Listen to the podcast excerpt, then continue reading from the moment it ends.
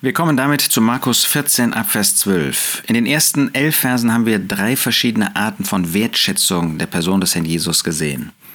Ab Vers 12 sehen wir jetzt dreimal, wie in Verbindung mit dem Passa der Herr Jesus ähm, uns vorgestellt wird. Erstens Verse 12 bis 16, wie er die Vorbereitung des Passa befiehlt.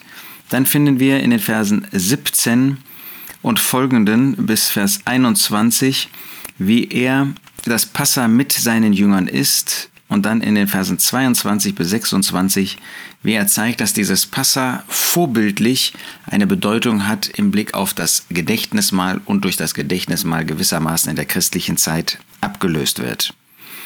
Vers 12. Und am ersten Tag der ungesäuerten Brote, da man das Passa schlachtete, sagten seine Jünger zu ihm, wo willst du, dass wir hingehen und bereiten, damit du das Passa essen kannst?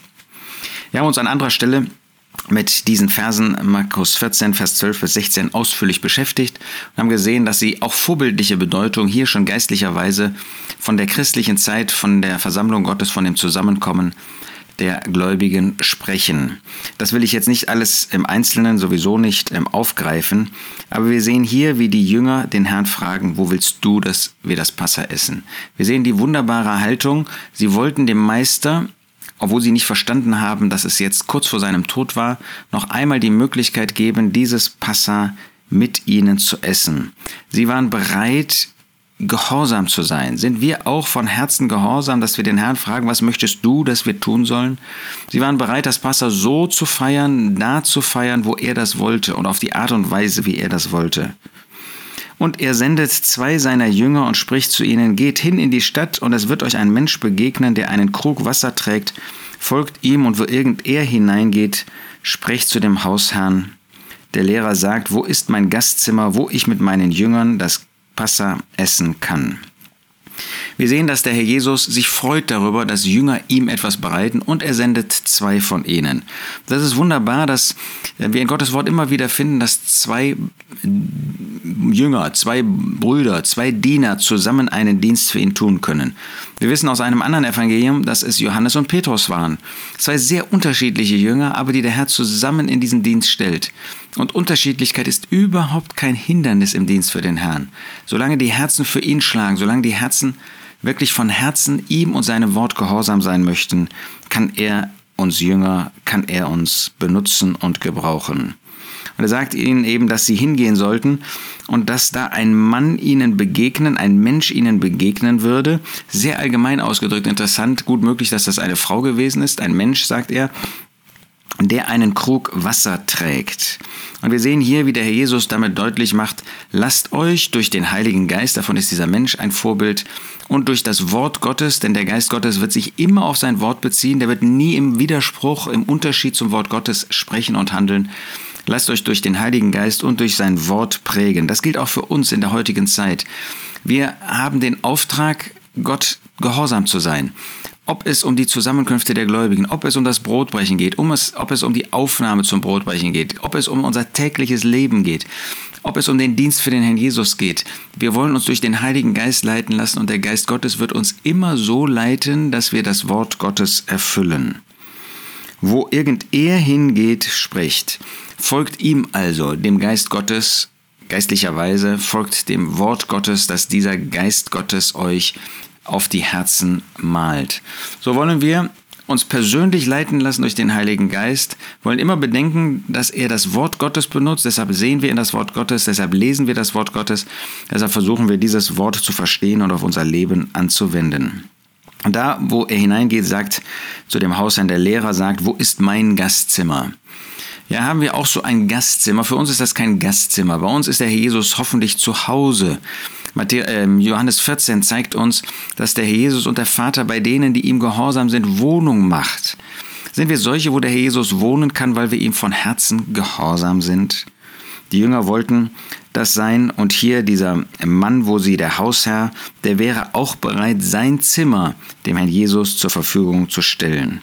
Und der Herr wollte mit den Jüngern das Passa essen. Aus anderem Evangelium wissen wir, dass er sich gerade danach gesehnt hatte, dass sein Herz voller Liebe sich nach diesem Augenblick sehnte. Und dieser wird euch ein großes Obergemach zeigen, mit Polstern belegt und fertig. Da, wo der Herr Jesus wohnt, da ist ausreichend Platz. Da, wo er ist, da kann jeder kommen. Der Herr Jesus hat nicht ein schmales Zimmer, er hat ein großes Zimmer. Da, wo er ist, da ist jeder willkommen, der kommen möchte. Da wird jeder aufgenommen, der kommen möchte. Das ist unser Meister, das ist unser Herr, das ist unser Retter. Und es ist ein Zimmer mit Polstern belegt. Da, wo man bei dem Herrn Jesus ist, da kann man sich wohlfühlen. Der Herr Jesus, er ist heilig, unbedingt. Aber wir sind in ihm auch heilig. In Christus sind wir zu Heiligen gemacht worden.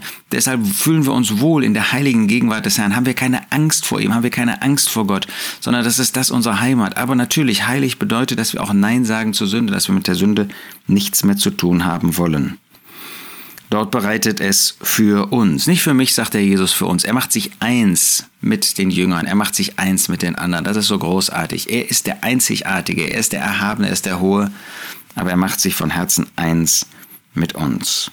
Und seine Jünger gingen weg und kamen in die Stadt und fanden es, wie er ihnen gesagt hatte, und sie bereiteten das Passa. Das, was der Herr sagt, was er uns durch sein Wort sagt, das trifft immer ein, das ist wahr.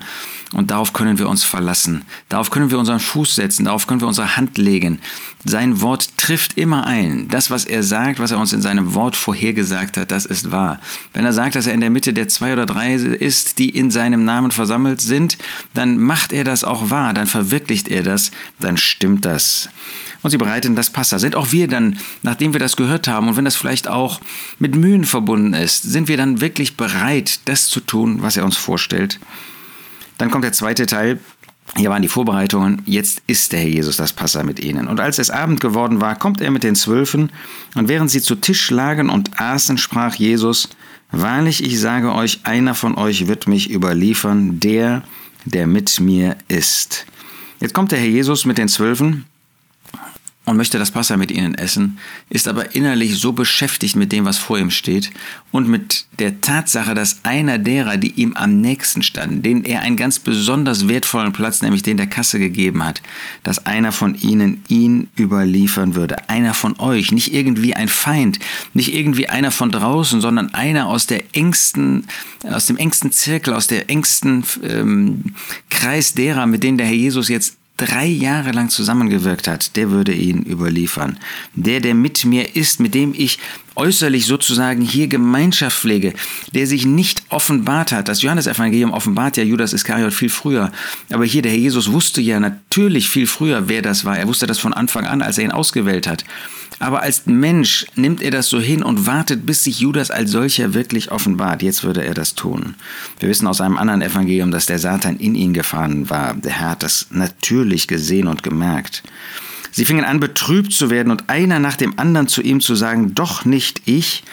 Wir finden hier diese wertvolle Situation, dass die Jünger, keiner von ihnen, kein Petrus, kein Johannes, sagte, ja, das, also mir kann das nicht passieren. Also ich bin da weit drüber erhaben. Nein, im Gegenteil, jeder fühlt sich betroffen, jeder fühlt sich angesprochen. Und das ist für uns vorbildlich. Ja? Wir haben manches zu tadeln vielleicht an den Jüngern.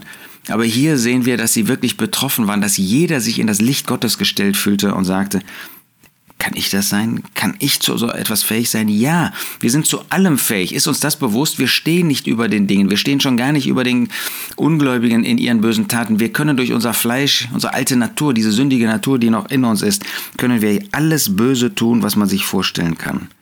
Er aber sprach zu ihnen, einer der zwölf, der mit mir die Hand in die Schüssel eintaucht, denn der Sohn des Menschen geht zwar dahin, wie über ihn geschrieben steht, wer aber jenem Menschen, durch den der Sohn des Menschen überliefert wird, es wäre besser für jenen Menschen, wenn er nicht geboren wäre. Der Jesus offenbart der, der mit mir die Hand in die Schüssel eintaucht, und das war Judas Iskariot. Damit war für die Jünger eigentlich klar, wer das ist. Wir wissen aus einem anderen Evangelium, sie haben das nicht verstanden. Aber der Jesus sagt, wie schlimm das ist. Er würde dahin gehen, wie geschrieben steht. Er würde den Ratschluss Gottes ausführen. Das würde er tun. Aber das, was dieser Judas Iskariot tun würde, das wäre so schrecklich, dass es besser wäre, nicht geboren zu sein, als geboren zu sein und ewig nämlich in die Hölle zu kommen, ewig in der Gottesferne zu sein. Das Schlimmste, was man tun konnte, den Sohn des Menschen, den Herrn Jesus Christus, den Sohn Gottes zu verraten und zu überliefern und in die Hände von bösen Menschen zu übergeben. Was für eine furchtbare Strafe wird Judas Iskariot treffen. Er ist natürlich einzigartig, aber es erinnert uns daran, wer nicht an den Herrn Jesus glaubt, wer ihn nicht als Retter annimmt, der geht ewig verloren. Es wäre ihm besser, er wäre nicht geboren, weil die Hölle, das ist so furchtbar. Wer dahin kommt, der wird ewig verloren gehen, ewig in der Verdammnis sein, ewig in der Gottesferne, ewiges Gericht, ewige Leiden. Ach, dass wenn jemand davon zuhört, der sich noch nicht bekehrt hat, dass er sich herausreißen lässt und heute noch den Herrn Jesus als Retter annimmt, ehe es für ewig zu spät ist. Und sind wir solche, die diesen Menschen die gute Botschaft weitergeben, damit sie nicht verloren gehen? Sind wir solche, die ein Herz haben für diese Menschen, weil wir nicht wollen, dass ein Mensch verloren geht? Gottes Herz ist so. Gott wendet sich an jeden Menschen deshalb. Und wir sind wir auch solche, die versuchen, Menschen aus diesem Sündenelend herauszureißen? Dann kommt der dritte Abschnitt. Und während sie aßen, also finden wir jetzt, dass der Jesus das Gedächtnis mal einrichtet und damit dem Passa sozusagen eine ganz neue Bedeutung gibt. Ja, es ablöst durch das Gedächtnismal. Und während sie aßen, nahm er Brot, segnete, brach und gab es ihnen und sprach, sprach, Nehmt dies ist mein Leib. Der Jesus nahm also während des Passamals Brot. Eines der Brote, die da lagen, die normalerweise ganz normal von ihnen gegessen wurden in Verbindung mit dem Passa, dem gibt er jetzt eine neue Bedeutung. Er nimmt es in die Hände, um ihm eine besondere Bedeutung zu geben. Er segnete es, das heißt, er dankte für dieses Brot speziell. Er hatte doch längst für das Passa gedankt, aber jetzt nimmt er dieses Brot und dankt extra. Das zeigt uns, wie wertvoll der Dank Gottes für jedes einzelne Teil der Mahlzeiten ist, die wir zu uns nehmen. Und er segnete es, er brach es und dann gab er es ihnen. Wir dürfen daraus verstehen, dass er jedem das von ihnen gab und sprach, Nehmt, dies ist mein Leib. Sein Leib, das, er stand doch vor ihnen, sein Mensch, sein Körper. Er selbst stand vor ihnen. Aber er sagt, dass dies ist mein Leib. Das heißt, dieses Brot ist jetzt ein Symbol, ist ein, eine symbolische Erklärung, ein symbolisches Bild von meinem Leib, nämlich von dem, der in den Tod gegeben wird. Ich gehe jetzt in den Tod. Die Jungen haben das nicht verstanden. Wir dürfen das verstehen. Das Brot spricht von ihm selbst, von seiner Person. Und zwar von ihm als demjenigen, der in den Tod gegangen ist. Und dann zweitens, und er nahm einen Kelch. Einen Kelch. Er nahm nicht 100 Kelche, er nahm nicht 12 Kelche, er nahm einen Kelch. Interessant, dass das immer in der Einzahl gesagt wird. Dankte und gab ihnen diesen, und sie tranken alle daraus. Und er sprach zu ihnen, dies ist mein Blut, das des neuen Bundes, das für viele vergossen wird. Der Jesus zeigt, dass auch der Kelch eine Bedeutung hat. Kelch heißt ausgegossener Wein. Das war der Becher, in dem der Wein ausgegossen war. Dies ist mein Blut, mein Blut, das des neuen Bundes, das für euch vergossen wird. Auch der Kelch spricht von dem Tod des Herrn Jesus. So wie das Brot von ihm spricht, als dem, der in den Tod geht. Aus 1. Korinther 10 wissen wir, dass es noch eine zusätzliche Bedeutung, nämlich die Versammlung Gottes, die Gemeinde Gottes hat. Das wunderbare Ergebnis, so finden wir hier, dass der Kelch auch von seinem Tod spricht. Aber während das Brot mehr von seiner Person spricht, die in den Tod gegangen ist, spricht der Kelch mehr von der Sühnung, die sein Tod bewirkt hat. Das Blut, das spricht von dahingegebenem Leben, um Menschen zu retten, um für die Schuld zu sühnen, um Gott zu verherrlichen, damit Menschen gerechtfertigt werden könnten. Aber es ist das Blut des neuen Bundes. Immer in Verbindung mit dem Gedächtnismal wird ausdrücklich gesagt des neuen Bundes. Das heißt, auch das Volk Israel künftiger Tage wird auf der Grundlage dieses Werkes des Herrn Jesus Rettung erfahren. Der neue Bund wird nämlich nicht mit uns gemacht, wir haben keinen alten Bund, sondern das Volk Israel. Sie hatten einen alten Bund und der ist dann veraltet und dann wird Gott mit ihnen einen neuen Bund schließen. Und die Grundlage dieses neuen Bundes mit dem Volk Israel wird sein, das Blut des Herrn Jesus, das vollbrachte Werk. So denkt der Herr Jesus auch im Blick auf seine Leiden an sein irdisches Volk. Und er zeigt, dass er ein Herz hat für sie, dass er auch für sie sterben würde, dass es für sie nicht mit seinem Tod alles aus ist, sondern dass er mit ihnen einen neuen Bund schließen wird. Wie großartig, dass dem Herrn das wichtig ist. Ist uns das auch wichtig? Ist das etwas, was auch wir in unseren Herzen erwägen, wenn wir von dem ähm, Kelch trinken, dass wir auch das einmal ausdrücken, dass er die Grundlage ist, das Werk des Herrn Jesus für diesen neuen Bund. Wahrlich, ich sage euch, dass ich nicht mehr von dem Gewächs des Weinstocks trinken werde, bis zu jenem Tag, wenn ich es neu trinken werde in dem Reich Gottes. Ja, der Herr Jesus würde jetzt mit vollbrachtem Werk, wenn er sterben würde, würde er nicht mehr zu seinem Volk zurückkehren, würde er nicht mehr auf dieser Erde irgendwie etwas von dem Gewein des Weinstocks, also von der Freude genießen. Nein, er würde in den Himmel auffahren und würde erst nach einer Zeit, die er hier nicht weiter bemisst, würde er zurückkommen und dann wird er auf dieser Erde noch einmal anknüpfen mit dem Volk Israel, dann wird er tatsächlich von dem Gewächs des Weinstocks trinken, dann wird er die Freude des Königreiches genießen. Und als sie ein Loblied gesungen hatten, gingen sie hinaus an den Ölberg. Wie ist das zu Herzen gehend, dass der Herr Jesus obwohl er hier von seinen Leiden spricht, obwohl er kurz davor steht, jetzt an das Kreuz von Golgatha zu gehen, dass er ein Loblied singt, dass er mit seinen Jüngern aus den Psalmen wahrscheinlich ein Lied singt, das von ihm, von seinen Leiden spricht und dass er in den Tod geht mit einem Loblied gewissermaßen in seinem Herzen, in seinen Lippen für Gott. Er konnte das singen. Was mag er gedacht haben? Was mag er empfunden haben? Von diesen Psalmen, die alle von ihm und seinem Tod und seinen Leiden sprechen.